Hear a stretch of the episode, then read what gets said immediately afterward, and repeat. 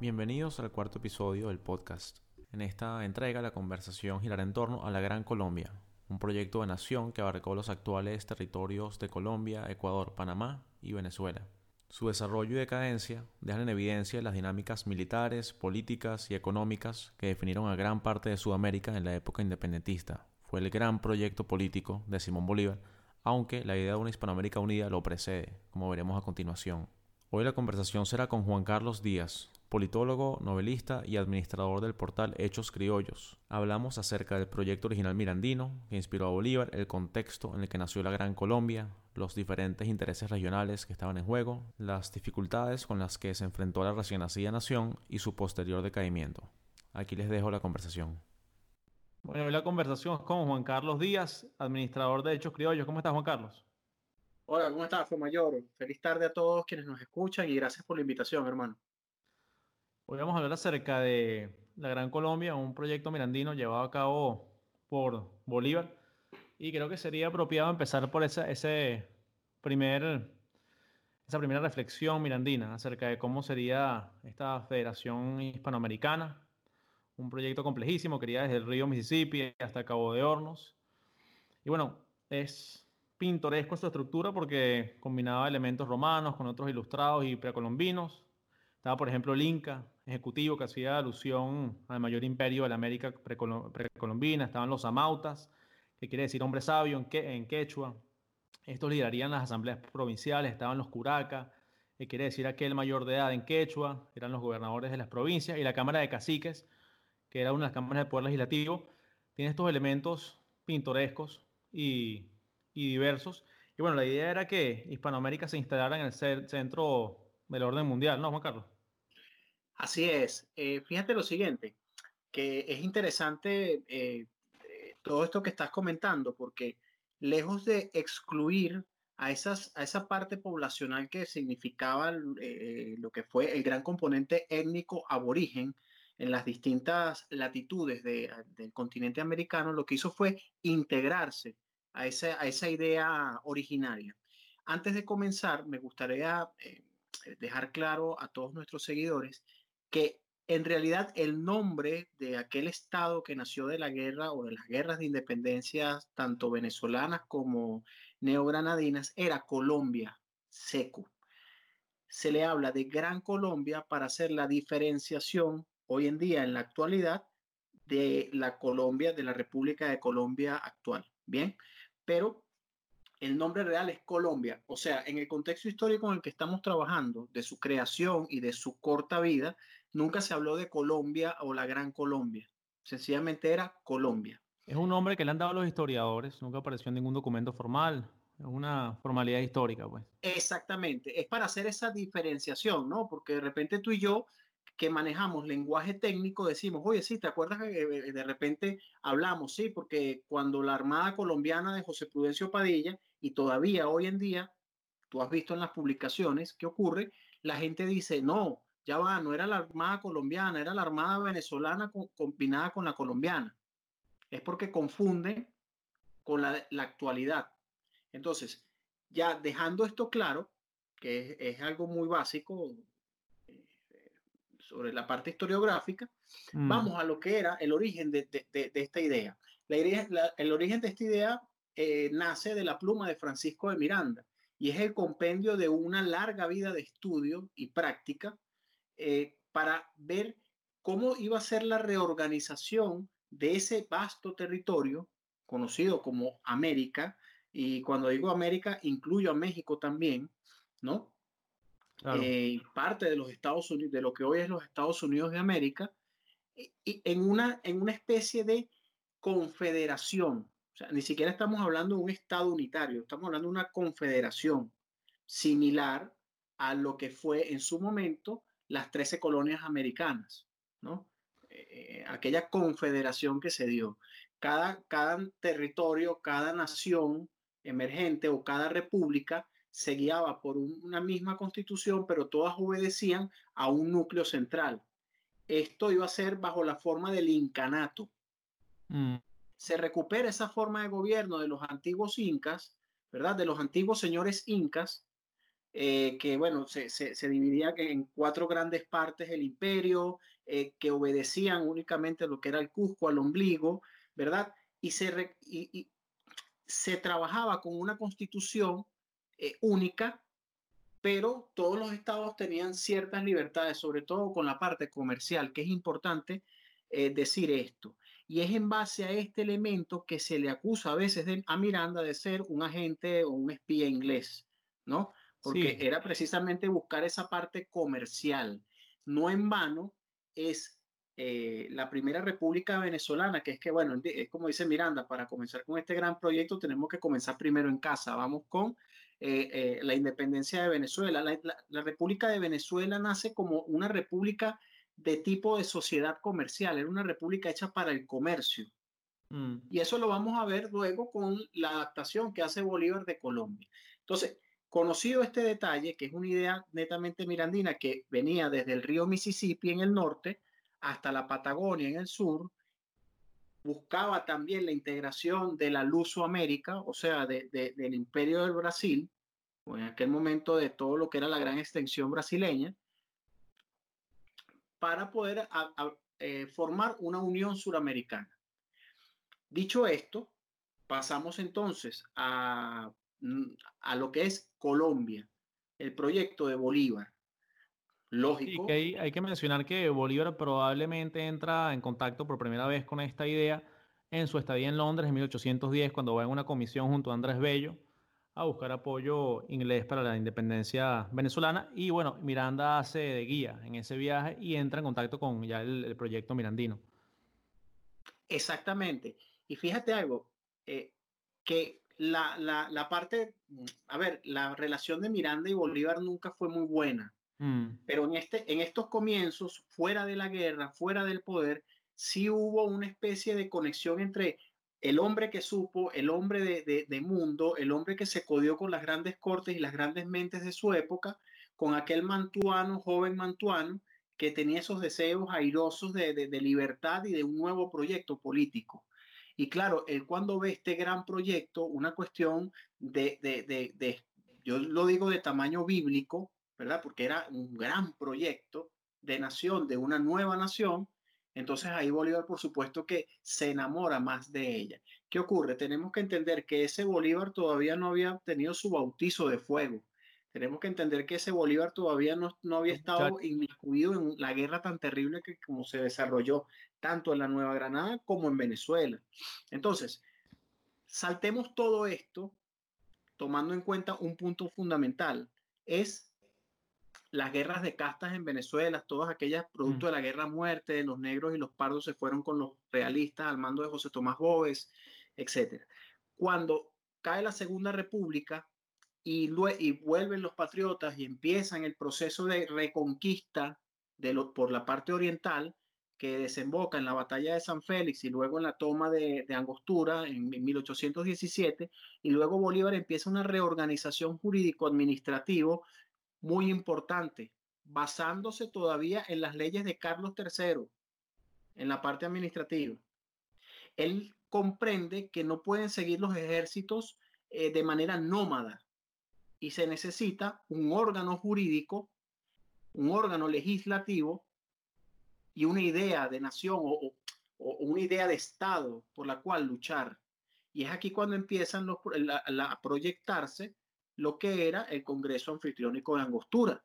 Claro, y se concreta en febrero y no es sino hasta diciembre que ya se le da legalidad a la República de Colombia, finalmente, con tres departamentos, Venezuela, Quito, Cundinamarca, con sus respectivas capitales, Caracas, Quito y Bogotá. Cabe mencionar que Quito todavía estaba dominado por los realistas y en Bogotá poco se sabía de estos planes. Es decir, que para este momento la Gran Colombia existe en la mente de Bolívar y sus seguidores, pero no es todavía una nación en el sentido que uno esperaría que hubiese una nación, ¿no? Con una burocracia funcional, instituciones coherentes, una un ejército permanente. Es un ejército, una ciudadanía integrada, el progreso político. Es decir, Colombia es en este momento una formalidad legal que sueña con convertirse en país, pero que todavía no lo es del todo, ¿no?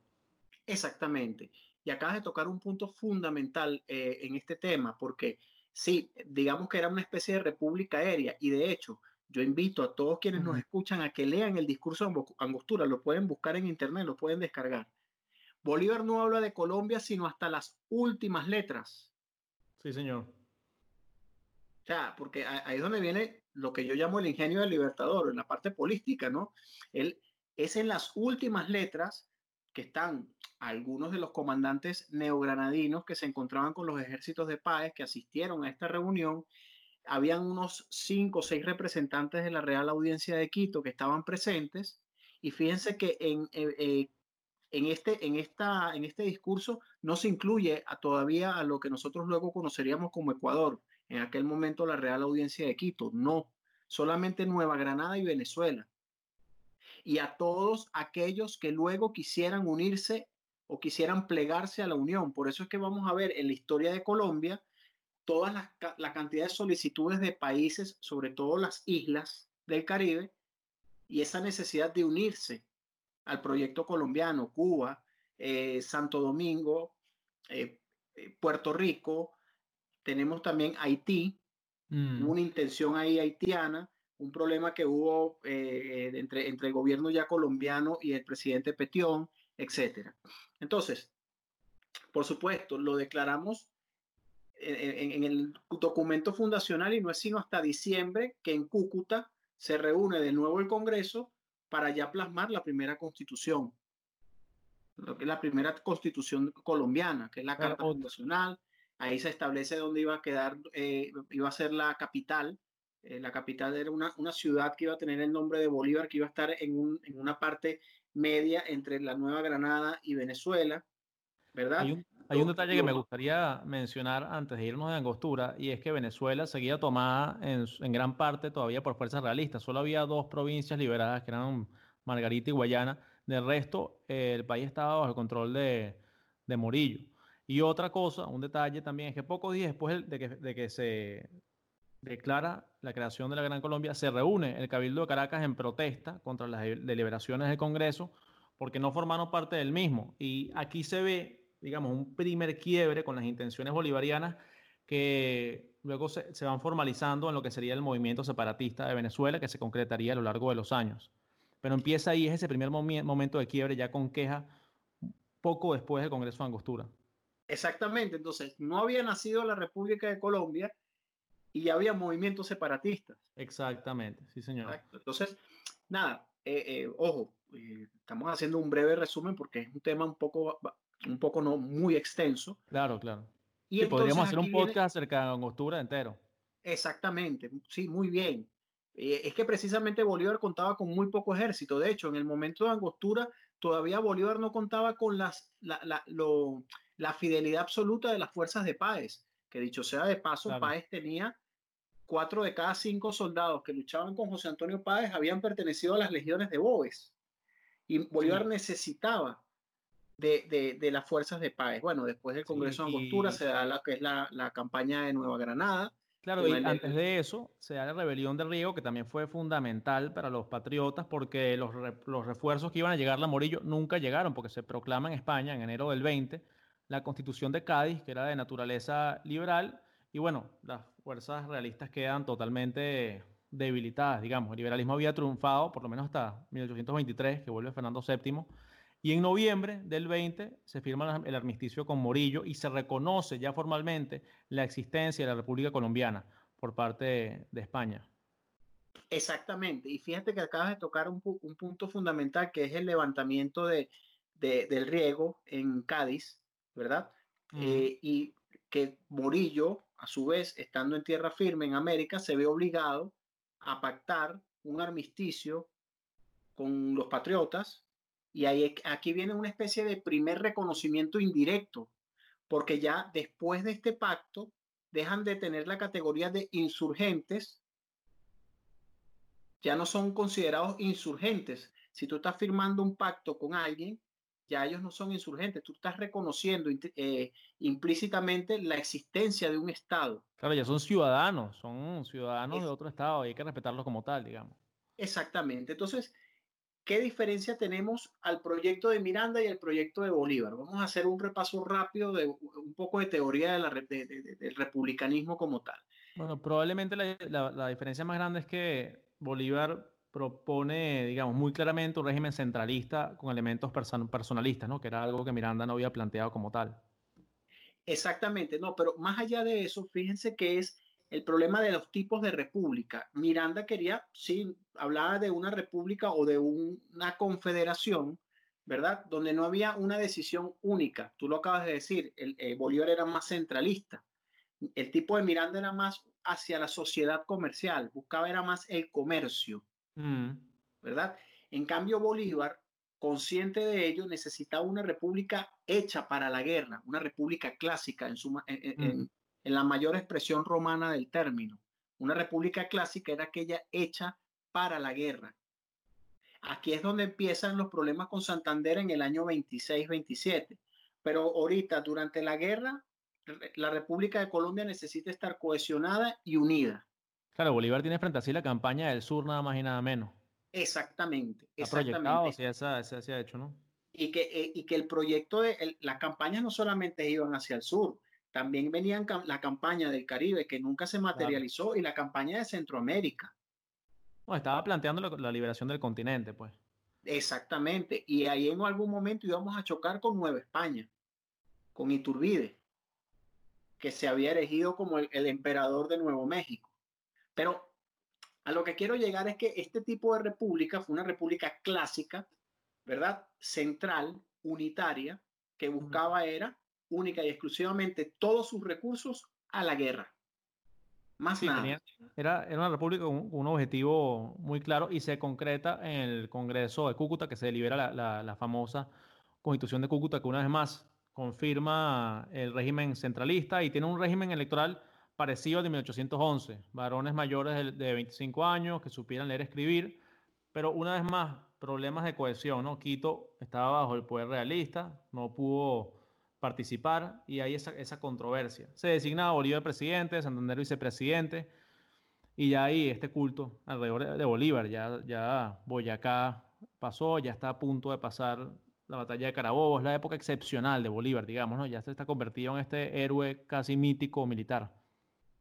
No, y, y, y, también para, para, agregar a lo que, a lo que estás eh, planteando, el, la cuestión de que a partir de este momento ya no podemos hablar de ejércitos venezolanos o neogranadinos. Aquí ya hablamos de ejércitos colombianos. Claro, claro.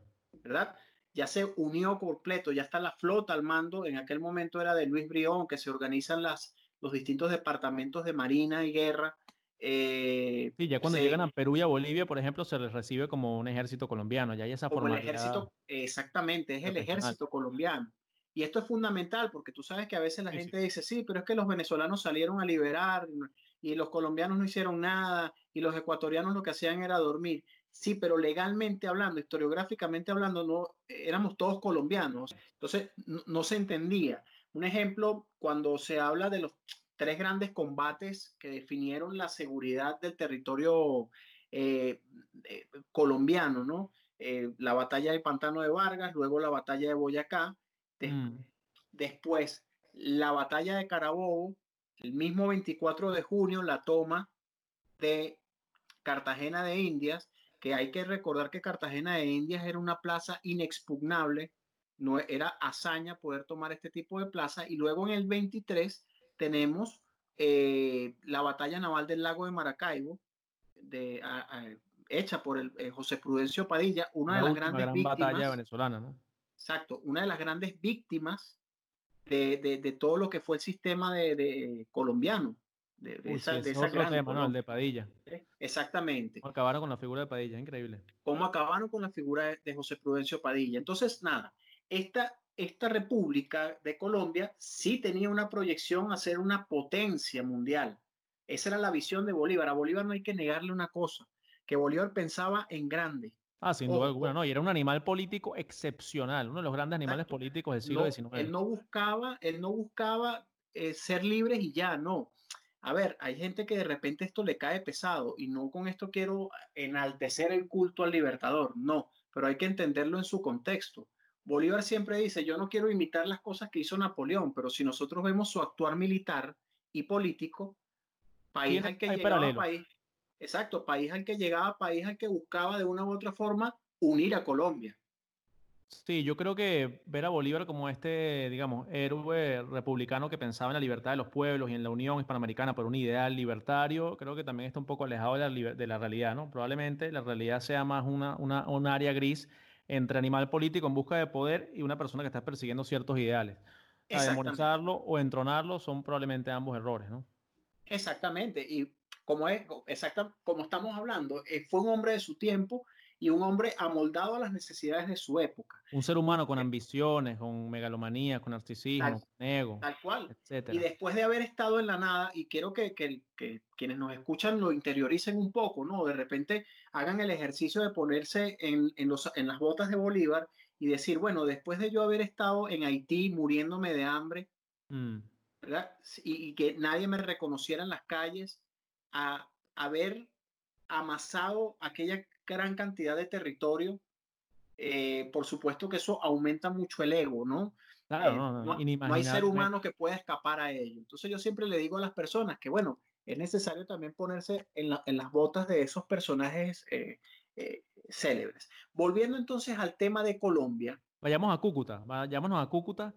Que, bueno, ya después de aquí, ya después de que se, formalice la constitución de, de, Cúcuta, sale Bolívar de Venezuela y va a dirección a Quito. Ahorita el objetivo es liberar la Real Audiencia de Quito. Ya en julio San Martín había liberado el Perú y Quito, quien tomase Quito, iba a decidir en gran medida quién sería el gran líder militar ¿no? de Hispanoamérica, porque estaba esa riña todavía entre ambos, porque San Martín estaba, aunque con un, una estabilidad frágil, ya como líder en Perú, y Bolívar era el obvio líder del norte de Sudamérica.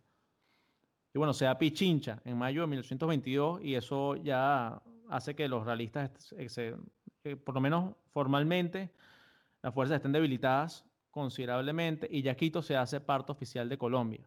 Y hay un, hay un detalle, Juan Carlos, en fuentes de la época que hay quejas frecuentes donde se considera la toma de Quito como una, digamos, una conquista por parte de, Bolívar y sus hombres. O sea, en gran parte de la élite lo vio con rechazo, este forcejeo entre, entre Bolívar y los realistas y la victoria de Bolívar. Exacto. Y fíjate que, que, que para lo, lo, que nosotros estábamos hablando anterior a este punto, de que una persona que busca la libertad como fin último, no anda peleándose con otros libertadores que están buscando también lo mismo, Claro.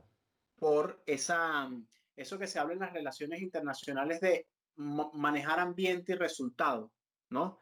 Que es lo que hacen las potencias, ¿no? Eh, manejar ambiente y resultados. San Martín y Bolívar estaban a la misma par. Los ambos, en aquel momento era lo que se decía, ambos hicieron la hazaña de cruzar los Andes, respectivamente, según su posición geográfica. Ambos lograron hazañas eh, militares sin precedentes. Y también recordar que el caso de Perú, que bueno, que es lo que la gente escucha, que no es que eh, en Perú no quieren a Bolívar, es que en serio no lo quieren, pero es porque los peruanos siempre se manejaron, cuando me refiero a los peruanos, me refiero a los peruanos de aquel entonces, ¿verdad? O, la élite política peruana se manejó en, en, en, en, distintas aguas. Cuando tenían que navegar con los realistas, navegaron con ellos. Cuando tenían que navegar con los nuevos eh, los, ocupadores, que eran los, patriotas, en este caso los colombianos, navegaron con ellos. Hay que recordar que Perú era, la, el, era una virreinato y ese estatus de virreinato daba ciertos derechos ante la corona, ciertos privilegios que los patriotas o, o los colombianos no podían eliminar porque iban a tener levantamientos tras levantamientos, como en efecto ocurrió luego cuando se fundó Bolivia, cuando empezó la guerra este, colombo-peruana, ¿verdad? Sí. Entonces, Bolívar tenía que trabajar con mucho tacto. No es casual que esa sea la faceta diplomática de Simón Bolívar. De hecho, en el billete de 100, en el maltrecho billete de 100 bolívares, nosotros vemos la, la pintura, la, la efigie del libertador con las condecoraciones como un diplomático y era precisamente que él necesitaba navegar en esas aguas. Claro, ya después de Ayacucho en el 24 empieza la etapa civil, la etapa diplomática de Bolívar y acaba la etapa militar, que era una zona en la cual él se movía mucho mejor, con mucha mayor, con mucha más habilidad que en la zona diplomática. Exactamente, imagínate entonces fue mayor que Bolívar, que era un hombre que estaba acostumbrado a que lo obedecieran, ahora tenía que pedir las cosas de por favor. Sí, impensable, muy desagradable. Entonces, claro, ahí empieza, digamos, una fricción, empieza a haber esa cuestión de la, del civilismo como algo que va a trancar los proyectos a futuro, y aquí es cuando viene la pretensión y, uno con esto de Cuba y Puerto Rico cuando quisieron entrar o unirse a la Gran Colombia, o a Colombia la Grande, o a Colombia, ¿verdad? Eh, y, eran estos objetivos.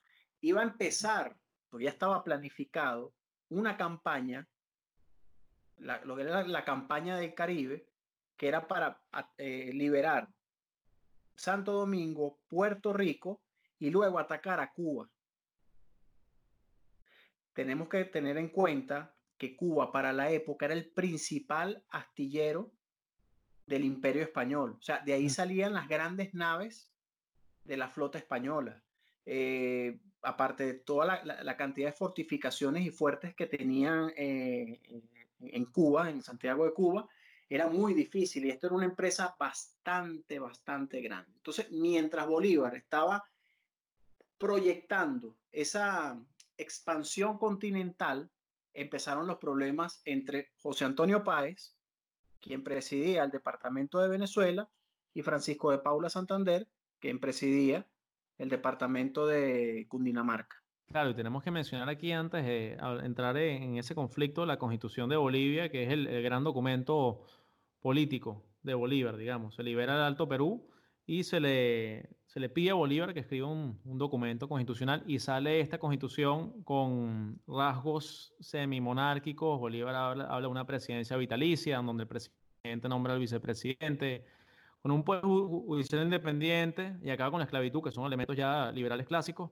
pero con rasgos de una monarquía parlamentaria básicamente que causó grandes problemas a lo largo de los años y fue probablemente su mayor obstáculo político, el hecho de querer llevar a cabo esta constitución tanto en Perú como en Bolivia, como en Colombia. Esto le causó una cantidad de problemas increíbles y de hecho no, no logra concretarlo en, en ninguno de estos países y, y cae en desgracia posteriormente pero primero cae en conflicto con los peruanos gravemente porque no lo aceptan, no aceptan el documento, y Santander, que era un hombre que respetaba la formalidad legal y sobre todo el republicanismo, tampoco estuvo de acuerdo con este planteamiento. Importante que acabas de decir algo fundamental, ¿no? el carácter monárquico de la constitución boliviana. Ojo, y en aquel momento cuando tú le decías a alguien boliviano, no le decías, eh, eh, no lo llamabas por su gentilicio, por haber nacido en Bolivia, no, era eh, seguidor de Bolívar. No era bolivariano, sino que era boliviano. Por eso es que las personas cuando a veces leen y dicen la constitución boliviana, no es porque haya sido de Bolivia, ¿no? Fue, fue para Bolivia, pero era porque emanaba directamente del Libertador. O sea, era una constitución de Bolívar. Pero lo que pasa ahí con el nombre de Bolivia es que uno, uno de los parlamentarios en Bolivia propuso que como de Rómulo había sido Roma, que de Bolívar se hiciese Bolivia, que no fuese tan literal tampoco, digamos, el honor que le estaban haciendo a Bolívar, ¿no? Que tenía algo de patético eso. Exacto, y no, y ahí fíjate que empieza un, yo creo que eh, ese fue el inicio total del culto al libertador. Ese, ese momento. Sí, es que es algo inédito, ¿no? Un hombre que junto a sus acólitos decide nombrar un país en su honor. Y por cierto, la capital de la Gran Colombia, de Colombia, iba a ser una ciudad nueva de nombre Bolívar, simplemente que no llegó a concretarse porque obviamente los recursos estaban totalmente invertidos en la guerra y en esta, este estado hispanoamericano. Pero ese era el gran sueño. Entonces, fíjate que aquí empiezan los roces, empiezan los problemas. Por supuesto que esto a los peruanos no les cae muy bien de que les hayan dividido su territorio, lo que es hoy Bolivia, en aquel momento era el Alto Perú, ¿verdad? Que era rico en cobre y ya se sabían porque los, españoles explotaban las minas de cobre, ¿verdad? Y esto, por supuesto, no cayó bien a los peruanos y ahí es cuando empiezan los problemas y empiezan las conspiraciones. Entonces.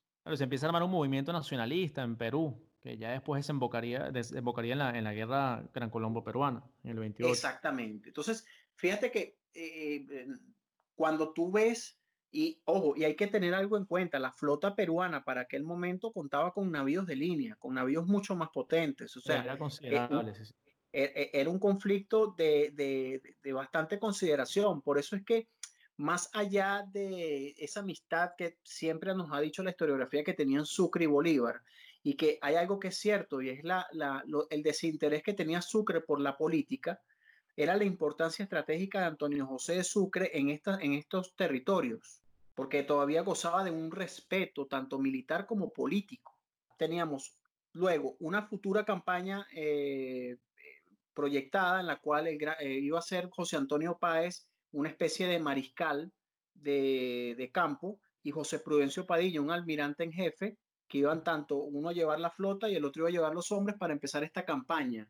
Esta campaña por Puerto Rico iba a ser eh, República, en, en, aquel momento Santo Domingo, Puerto Rico y luego iba a finalizar en Cuba.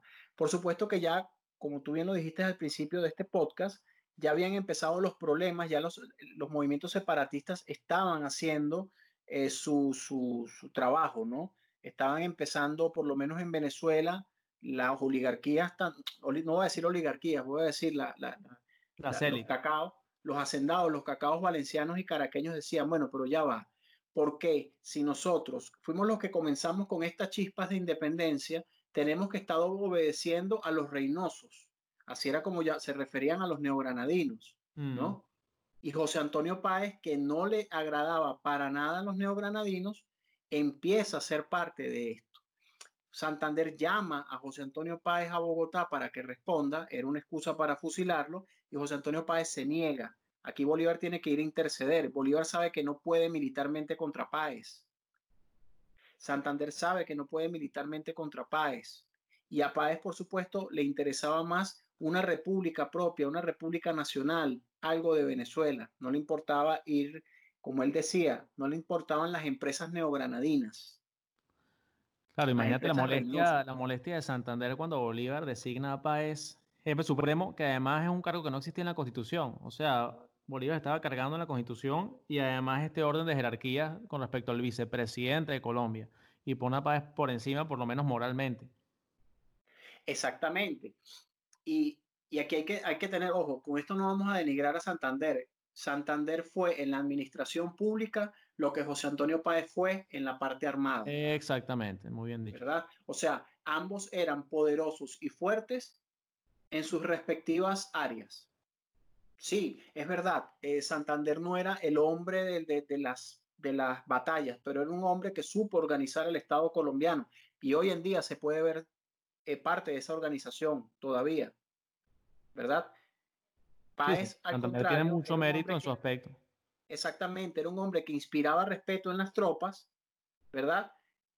Sabía de estrategia militar, sabía combatir, tenía esa fiereza y mantenía a las tropas a rayas. Hay que recordar algo importante. Todavía estaba latente una pesadilla para los republicanos que cada vez que había una especie de motín en personas de color, afroamericanos, eh, negros, indios, pardos, en las castas menos pudientes, la gente recordaba a José Tomás Bóves. Claro, Véase, sí. Amenazaba la guerra de castas. Ese, estaba ese fantasma de la guerra de castas que nunca se fue del todo. Exactamente. Y, y fíjate algo, fue mayor, y con esto ya concluyo esta, esta etapa, es, vámonos a, a, a la liberación del sur la batalla de Bomboná o aquella, aquel pasto sangriento, lo que fue el, el diciembre, el diciembre negro de, de, Pasto, aquella cuestión de que Bolívar masacró a toda la población de Pasto, a los pastuzos. Mm. Fue por, por, ese tipo de, ter, de, temores, porque habían, habían realistas incendiarios que estaban llamando de nuevo a la guerra de castas como las hizo José Tomás Bóves en Venezuela. De hecho, eh, Mier Hoffman, que en paz descanse, el historiador Mier Hoffman, que fue el que escribió la carta que pudo haber cambiado la historia, aquella teoría sobre la, la, los restos del libertador Simón Bolívar, ¿verdad? Escribió un artículo bastante interesante y resulta que era el, uno de los sobrinos de José Tomás Bóves que estaba en Pastuso. Bolívar escuchó el, el, el apellido de Bóves y por supuesto se llenó de terror. Entonces, volver a repetir el desastre de Venezuela de la guerra muerte ya en la República de Colombia iba a ser bastante peligroso. Y es aquí por eso es que el Congreso de Colombia empieza a mandar los ascensos a personas de color. ratifica el ascenso al coronel eh, eh, Juan José Rondón, una persona negra, ¿verdad? Sube a general de división a José Prudencio Padilla, un, era, eran, eran sambo, pero más con color muy oscuro, era negro también. Y por supuesto que las castas se tranquilizaron porque empezaron a ver igualdad de oportunidades por mérito. Claro, y perseguía también a Bolívar el fantasma de Piar, que era quizá uno, uno de los pardos más célebres de la historia venezolana, sino el más célebre, también fusilado con, eh, alegando Bolívar que estaba alentando una pardocracia, ¿no? Este mismo patrón. exactamente, acabas de dar en el punto. Entonces, ¿qué hacen ellos? Bueno, vamos a empezar a poner en ciertos puntos a pardos, a negros, para que empiece, se empiece a ver una especie de igualdad, una igualdad eh, jurídica, una igualdad, eh, que esas, ese concepto de ciudadanía eh, en, su más, en, su más máxima expresión liberal de la época significaba, ¿no? Claro, expandiendo la ciudadanía, que es un concepto liberal que estuvo bien implementado con ciertos intereses militares y políticos, pero que terminó concretándose de esa manera, pues. Exactamente. Y por otra parte, eh, teníamos el, constante temor, teníamos como colombianos, ¿no? Teníamos el constante temor de que España reorganizara, porque ya en el 23 Fernando VII vuelve al trono y mm. empieza una persecución masiva y sistemática de todos los liberales. ¿Qué pasa? Que Fernando VII reorganiza otra expedición, pero decide enviarla directamente a Nuevo México, a Nueva España, que era su, su, bien más preciado. Pero igual, Bolívar tenía que reorganizarse, tenía que reformularse la parte militar. Sí, vamos ahora a reorganizar internamente, pero no podemos olvidar la defensa de la nación. Aquí es donde empieza eh, Santander a reclutar, a solicitarle a Páez hombres caballos y pertrechos que Páez no tenía. Venezuela también se necesitaba reconstruir. O sea, prácticamente no había nadie que reactivara de nuevo las cosechas. Er, Pero eso es otra cosa, tenemos que imaginarnos un panorama económico totalmente desestructurado, el campo sin campesinos que lo trabajen, una economía totalmente debilitada por la guerra. O sea, está básicamente en una crisis política y económica Colombia que hacía muy difícil el, proceder ciudadano y político. Exacto, y aquí venimos a este punto fundamental. La mayor cantidad de batallas, cuando las personas ven los nombres de las batallas, ¿verdad? Generalmente son nombres de, las batallas tenían, recibían los nombres de las haciendas donde se peleaban. O sea, las batallas se peleaban en haciendas, la mayoría.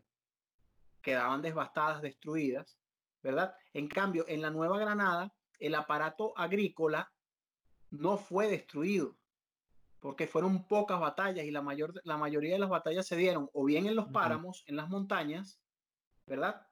O bien en las costas. En cambio, en Venezuela la, guerra se dio en todo el territorio nacional.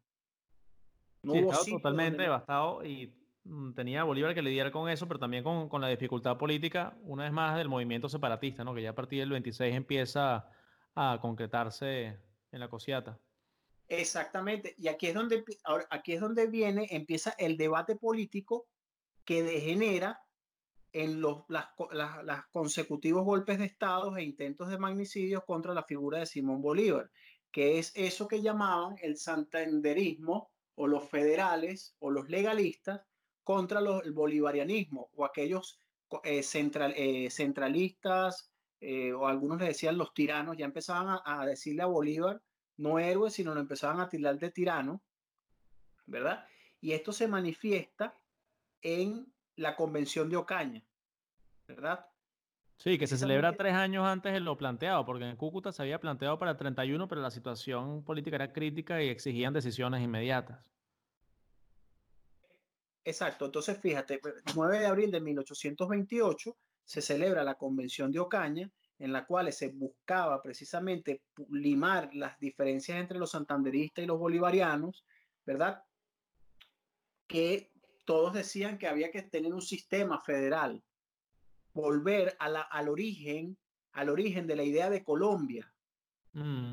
de la Colombella mirandina. Fíjate que aquí entonces vienen las ideas de Miranda de nuevo, Claro, además ya se había celebrado el Congreso de Panamá que habían atendido diversidad de países panamericanos, Perú, México, las Provincias Unidas de Centroamérica, pero sin mayores resultados. Pero bueno, con ese planteamiento también de llevar a cabo una, una confederación en el mejor estilo mirandino. Exacto, entonces fíjate, viene Bolívar, intenta, eh, o no intenta, pone en vigencia la constitución boliviana, mm. ¿verdad? Se prácticamente hacen coleto la constitución de Cúcuta, ¿verdad? Y proclaman a Bolívar como dictador plenipotenciario.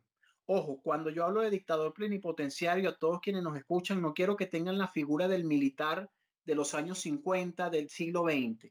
Esta dictadura, si bien era una dictadura para imponer orden en la República, tiene el más puro concepto romano de la institución republicana, aquella que era de seis meses con una prolongación de seis meses más.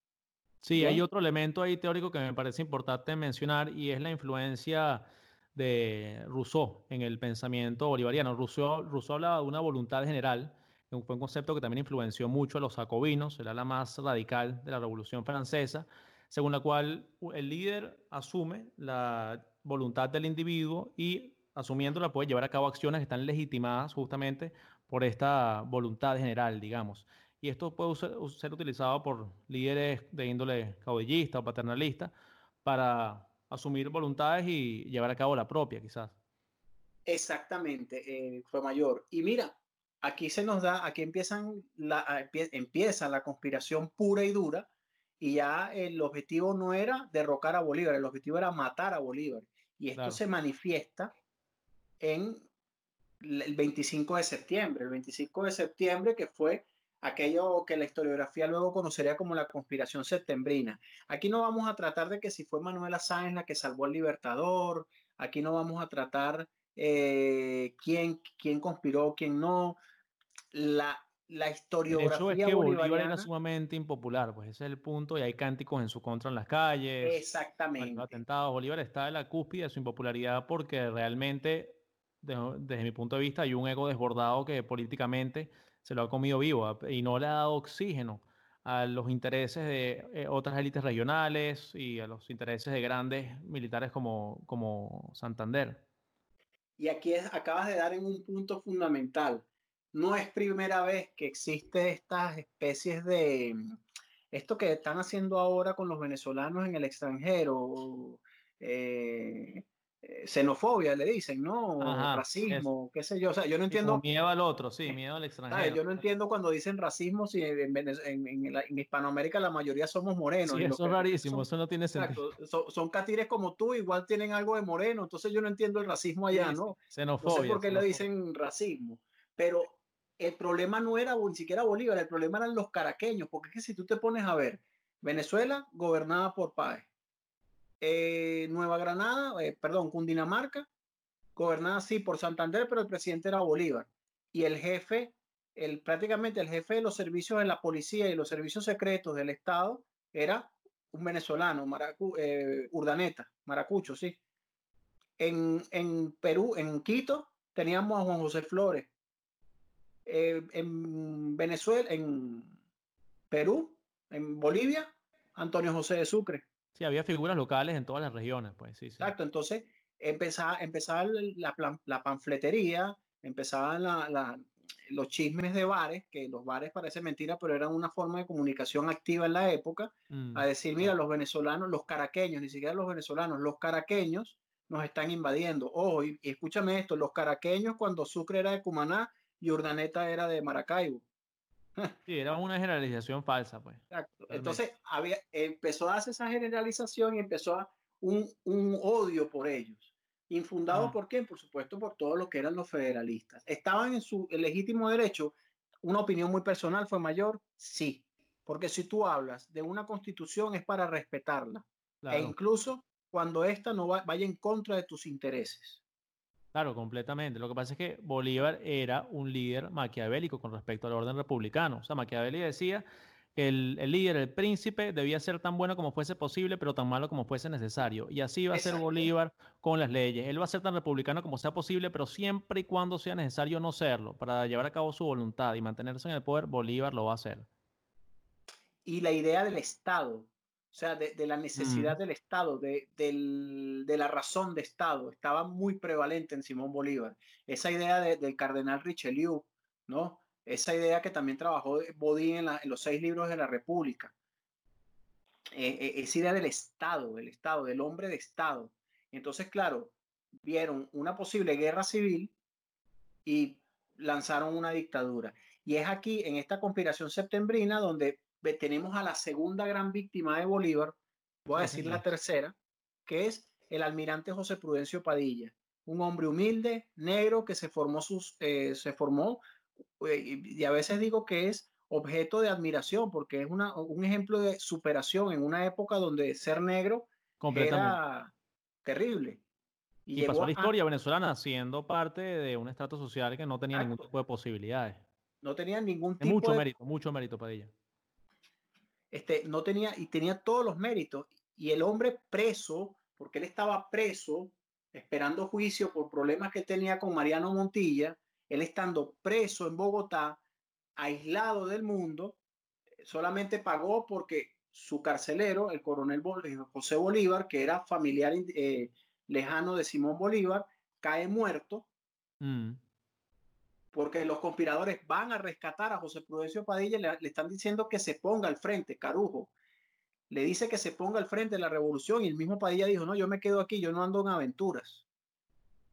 Eh, eh, tres, dos días más tarde, casualmente, en un octubre, 2 de octubre, lo fusilan y no solamente lo fusilan, lo degradan delante de todo el mundo y luego lo fusilan y lo cuelgan como un ladrón. Y desaparece del pedestal de los próceres venezolanos. Exacto. Tanto así, y espero alguna persona que esté escuchando este podcast, si sabe, que me lo informe, desaparecieron su hoja de servicio. Yo ahorita estoy escribiendo una novela sobre el almirante Padilla y mm. me cuesta, hay, hay, partes que no puedo completar porque desaparecieron. La muerte de un héroe, como escribió un historiador neogranadino, ¿verdad? ¿Y qué pasa? Urdaneta después le diría a Bolívar, tuvimos que aplicar la misma que hicimos, o, tuvimos que aplicar eh, un escarmiento masivo para meter a otros generales en cintura. Pagó Padilla, sí, pagó Padilla y de hecho este, eh, Bolívar se lo dice después a Perú de la Croix. El problema de, de, las castas por una supuesta pardocracia que estaba planeando Padilla. Padilla ni, ni, estaba enterado de todo lo que ocurrió. Lo mismo que ocurrió con Piar, lo mismo que ocurrió con Miranda. Los tres pardos. Y detalle, ¿no? El levantamiento de Padilla contrasta con el de Páez. Los dos se levantan, pero a Páez se le llama jefe supremo y a otro se le fusila. ¿Cuál es la diferencia? El gran poder militar irrefutable de Páez, que simplemente no hay manera de, quitárselo o de discutírselo. Y Padilla muere y queda una esquina de la historia olvidado. Exactamente. Entonces, eh, nada, eh, vienen todos estos problemas, viene el, levantamiento, por supuesto, del el atentado contra Simón Bolívar, le conmuta la pena de muerte a Santander por el exilio y volvemos otra vez. Y ojo, y Santander y Padilla eran grandes amigos. Esto que lo sepa la gente, eran muy buenos amigos. De hecho, dato curioso, Padilla todavía, Padilla murió y le quedó debiendo dos mil pesos a Santander, que fue con los que compró su ¿Ah, casa en, sí. Santander le prestó 200, dos mil pesos a Padilla para que completara para comprar su casa allá en Cartagena y murió. Exacto, un detalle de cosas de ellos. Ellos eran muy amigos, muy amigos, se escribían constantemente. De hecho, Santander defendía mucho a Padilla. Entonces, nada, se, se, intensifica más la, cacería de brujas y aquí sí podemos hablarte de que estamos ante un estado represor, ¿verdad? Represor. Once meses más tarde pagaría, pagaría con su vida el general neogranadino eh, José María Córdoba, quien se levanta también contra, contra Simón Bolívar. Y por cierto, ya se había visto una persecución similar en Perú contra las élites locales cuando Bolívar instaura la dictadura, que contrastaba también con las cosas positivas de ese tiempo. Bolívar instauró ciertos sistemas educativos de valor, con, de, orden liberal, pero también con una persecución política similar a la que se da ahorita. Exacto. Eh, teníamos también a eh, José María Obando, se levantó el, general José Hilario López se levantó, eh, Antonio José de Sucre venía y lo, lo, lo, era un peligro, pero en realidad hay una, una, cosa que la gente no sabe. Sucre venía, sí, Sucre iba para, para Bogotá, pero Sucre iba a, a llevarle la renuncia personalmente al Libertador. Él dijo que se iba con su familia para Cumaná, a hacer su vida privada. Él ya estaba cansado de todo esto. Sucre se le levantan allá en, en, en, en Bolivia y él está herido en un brazo. De hecho, él tiene una herida que no le sanaba el brazo con nada. ¿Ve? Sí, y el poder de Sucre en Bolivia estaba completamente debilitado también por el apoyo peruano que se le habían dado a, las fuerzas bolivianas, ¿no? Y es muy probable que Sucre haya sido asesinado por órdenes del general Obando y el mismo Juan José Flores, que estaba en Ecuador en ese momento. Fíjate que yo, yo, yo con ese tema, sí, es lo que la historiografía dice, ¿no? Pero como tal nunca se consiguieron pruebas, porque luego los cuatro eh, que perpetraron el, el, asesinato fueron asesinados también. Claro, pero hay, hay, cartas, eso lo, lo, lo, documenta, como, sí, como tú dices, historiografía oficial, ¿no? De la Cuarta República también, a raíz Luca lo, comenta en un libro que hay cartas que incriminan a Juan José Flores como uno de los autores intelectuales de los autores intelectuales. Pero un ejemplo, hoy con esto no estoy defendiendo a la figura de, de, de, de, Santander, pero por lo menos Santander no se ve implicado por ninguna parte. De Juan José Flores y Sí, sí. Exacto. Pero a, ver, más allá de estos detalles, porque son taras historiográficas que tenemos en, en, claro. en toda, y acuérdate que también existe la, la, la, historiografía bolivariana que necesita el bueno o el malo. Sí, definitivamente. Sí, es como un, es un cuento como de Marvel, es como un cómic. Exactamente. Véanlo así a nuestros seguidores, una especie de cómic donde, bueno, eh, todo lo que no sea con Bolívar es malo, es traidor, es nefasto, y ellos también tuvieron su, su, sus intereses. Y bueno, venimos ya con la, la, las separaciones. y un detalle, ya hay que decirlo, que con Sucre muere el único heredero de gran calibre del bolivarianismo. Bolívar ya estaba acabado políticamente y al morir Sucre básicamente muere el bolivarianismo como gran corriente política. Exactamente, claro, claro. Eh, sin lugar a dudas, porque el otro, el otro era Urdaneta y Urdaneta no se sentía preparado para este tipo de funciones. Eso, y no tenía el peso militar y ese aura que tenía Sucre. Exactamente, no tenía el peso militar, no tenía las glorias de batalla, que era lo que en aquel momento funcionaba, ¿no? Y bueno, se empieza a, empieza a, disgregarse la Unión Colombiana. Eh, y en abril del 30, Bolívar da el último, el último discurso. Ya en noviembre del 29, las élites políticas venezolanas, con payas a la cabeza, claro, decidieron separarse de Colombia. En mayo, el Departamento del Sur de Colombia se, separa y se crea el Estado de Ecuador al mando también del venezolano Juan José Flores. Y en septiembre se, se restaura pues ya oficialmente la República de Venezuela. Ah, y la última sería la, República de la Nueva Granada, en el, en el 32, si no me equivoco, con Colombia y Panamá, que tendría ya hasta el 58, finales de los 50. Exacto, y no, y cómico que después Páez manda a un emisario para que hable con Santander, porque bueno, a los ingleses, a los bancos ingleses se les debe plata. Y fueron deudas contraídas por Colombia, no por Venezuela o no por, por Colombia.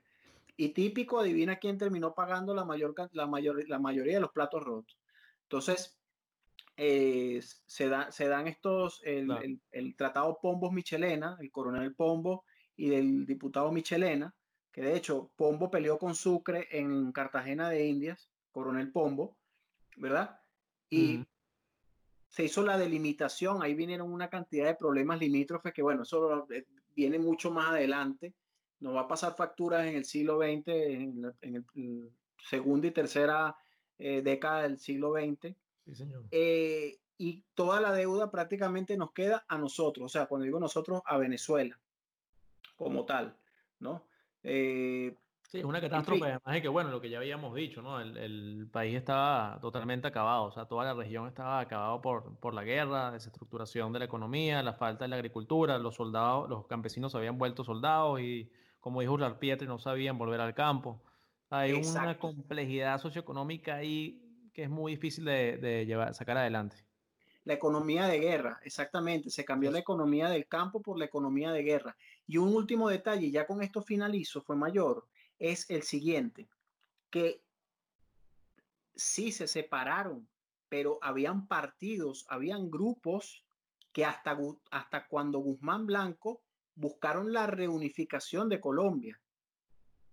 Porque en Venezuela quedaron personas eh, los que se llamaban los bolivarianos. Ahí dejaron de ser los bolivianos para convertirse en los bolivarianos, ¿verdad? Que armaron grupos, armaron eh, logias, logias no masónicas, pendiente con esto, logias de estudio para volver a unificar a, Colombia. ahí empezó, ahí nació lo que se llama el sueño bolivariano. De ahí es donde viene esa cuestión del sueño bolivariano. Y hasta hoy en día sigue habiendo grupos no tan importantes, pero lo sigue habiendo que quieren reunificar la Gran Colombia. Exactamente, acabas de dar en el punto, sí existen. De hecho, tuve la oportunidad de conocer a un grupo bastante interesante mm. eh, en Venezuela, ellos son colombianos. Cuando dicen colombianos, ahorita se hacen llamar gran colombianos, ¿no? Por ah, esta misma diferenciación. Pero ellos me dieron una clase magistral de lo que fue el Estado colombiano y la justificación hoy, hoy en día, etcétera. Muy interesante. Lo que pasa es que ellos son muy cerrados, mm. muy secretos, ¿no? Pero ellos dicen, bueno, cualquier cantidad de, argumentos y bastante válidos, que yo, los, yo los escuché con mucha atención, con muchísima Sería chévere discutir con ellos para ver qué, qué plantean. Sí, ¿sí? yo, yo voy a ver si puedo conseguir el contacto con el señor eh, Pérez, que es uno de los, de, los, de los miembros anfitriónicos. De hecho, ellos se reunieron en 2016 en Bogotá, porque ese grupo también está en Bogotá, en Panamá y en Ecuador. Mm, ok. ¿Eh? Ya sí, bueno, una, eh, una, una posibilidad futuro. lo cierto es que en el momento en el que se planteaba la Gran Colombia, con seriedad era imposible llevarla a cabo. O sea, la, falta de vías de comunicación, la dificultad geográfica, tú te imaginas pasar de una punta de los Andes a, la otra. O sea, es una cosa realmente complicada. A esto le unen los diferentes intereses de las élites, una sociedad extremadamente compleja étnicamente, cada etnia también con sus intereses de, que, que vienen también como herencia del, del sistema colonial el tejido social estaba deshecho por la guerra, como dijimos, economías postcoloniales. O sea, estamos hablando de una situación que era inviable, totalmente inviable. Exactamente. Bueno, sí. Eh, eh, como proyecto, una, una, última reflexión. A mí como proyecto me gustaba. Una vez un alumno en la Monte Ávila me escribió algo. Después me enteré que, que, lo había sacado de un libro que yo no había leído dicho libro, ¿verdad? De una utopía. Me hizo una ucronía, perdón, una ucronía. Y yo lo puse como a narrar una especie de ucronía, un relato de algo, y él puso a Colombia desembarcando en Normandía. Él me quiso decir que una nación nacida de la guerra, con una visión política y un entrenamiento o una formación a la élite política de la visión bolivariana de mm, conquista y libera, aunque mm. la gente no le guste el término de conquista, Bolívar sí fue conquistador, Bolívar no fue liberador. Hay que preguntarle a los peruanos y a los bolivianos a ver qué dicen. Exacto. ¿verdad? Eh, indiscutiblemente nosotros hubiésemos tenido parte importante en la Segunda Guerra Mundial. Ojo, es una ucronía, ¿no? Que hubiese pasado, sí. Claro, y de hecho, el, eh, Quincy Adams, que era presidente a principios de los 20 eh, en Estados Unidos, llama a la Gran Colombia uno de los países más poderosos del mundo, política y militarmente. Exacto. Y ahí es cuando Estados Unidos, ojo, la, Norteamérica de aquel momento no era Claro, claro, otra cosa. No era poder que era hoy en día. Antes de las guerras mundiales, Estados Unidos no tenía esa relevancia ni ese peso en el orden internacional. Eso es una cosa que nace a partir del cambio de economías que hay después de la Primera y Segunda Guerra Mundial. Exactamente, y, era, pero era peligroso. Era muy peligroso. una, república nacida de la guerra con salida al Caribe, salida al Atlántico, el Panamá. Hay que recordar que el, proyecto del canal de Panamá es de Francisco de Miranda. Mm. Mm. Francisco de Miranda tenía proyectado el canal de Panamá. Eso no es invento de los norteamericanos. Que está, Francisco de Miranda se lo dio a Jefferson para estudiar las posibilidades comerciales de poder abrir rutas marítimas directas a China. Mm. Sí, tiene sentido, ¿no? Exacto, es, de Miranda, está en la Colombella, ¿verdad? Sí, Miranda definitivamente era un visionario. Sí, el Pacífico, y, te estamos hablando del 90% de la tierra apta para, para la siembra, la cosecha, y sin contarte los ríos que teníamos. Entonces, muy peligroso, muy peligroso tener una nación de ese tipo acostumbrada a la guerra y con tanta riqueza. Ojo, y aquí no hablamos ni de petróleo, ni de nada, ni ningún tipo de hidrocarburo. Estamos hablando solamente de, de cosechas. ya esto es todo lo que tengo que decir eh, con respecto al tema, fue mayor. Así lo más resumido que se pudo, pues. Excelente. Sí, bueno, creo que hay una idea general, a grandes pinceladas de lo que fue la Gran Colombia. Y bueno. Yo recomendaría a quienes nos escuchan, si quieren, este, a ver, si quieren eh, indagar más algo de bibliografía, ya con esto cierro, existe un trabajo que yo leí eh, hace tiempo, bueno, aparte de, que tienen que leer el clásico de, Rafael María Baral, ¿verdad? La historia de Venezuela de Rafael María Baral, ¿no? Eh, y de Indalecio eh, Lievano, que es un historiador colombiano, neogranadino colombiano, mm. de los grandes conflictos sociales y económicos de nuestra historia. Ahí van a ver bastante, bastante de lo que fue el problema de las élites en Colombia y él hace un repaso de toda la estructura del Estado colombiano, a pesar de que el tema del libro no tiene nada que ver con Colombia, resulta que él te hace una explicación exhaustiva de lo que era Colombia la Grande. Esos libros así los recomiendo. Agustín Codazzi también tiene algunos escritos. Eh, Bushnell, eh, creo que se llama Alfredo Bushnell también en su biografía de Bolívar hace una explicación bastante eh, elemental sobre lo que era el sistema, eh, el, Estado colombiano como tal. Y listo, ya con esto concluyo. Hablamos con eso, mi pana. Un abrazo. Bueno, cuídense mucho y gracias a todos los que nos escucharon. Pueden suscribirse a la página para recibir los episodios que estaremos subiendo con regularidad y pueden seguirnos en Instagram, en donde estamos haciendo publicaciones regularmente. Abrazos, gracias por escuchar.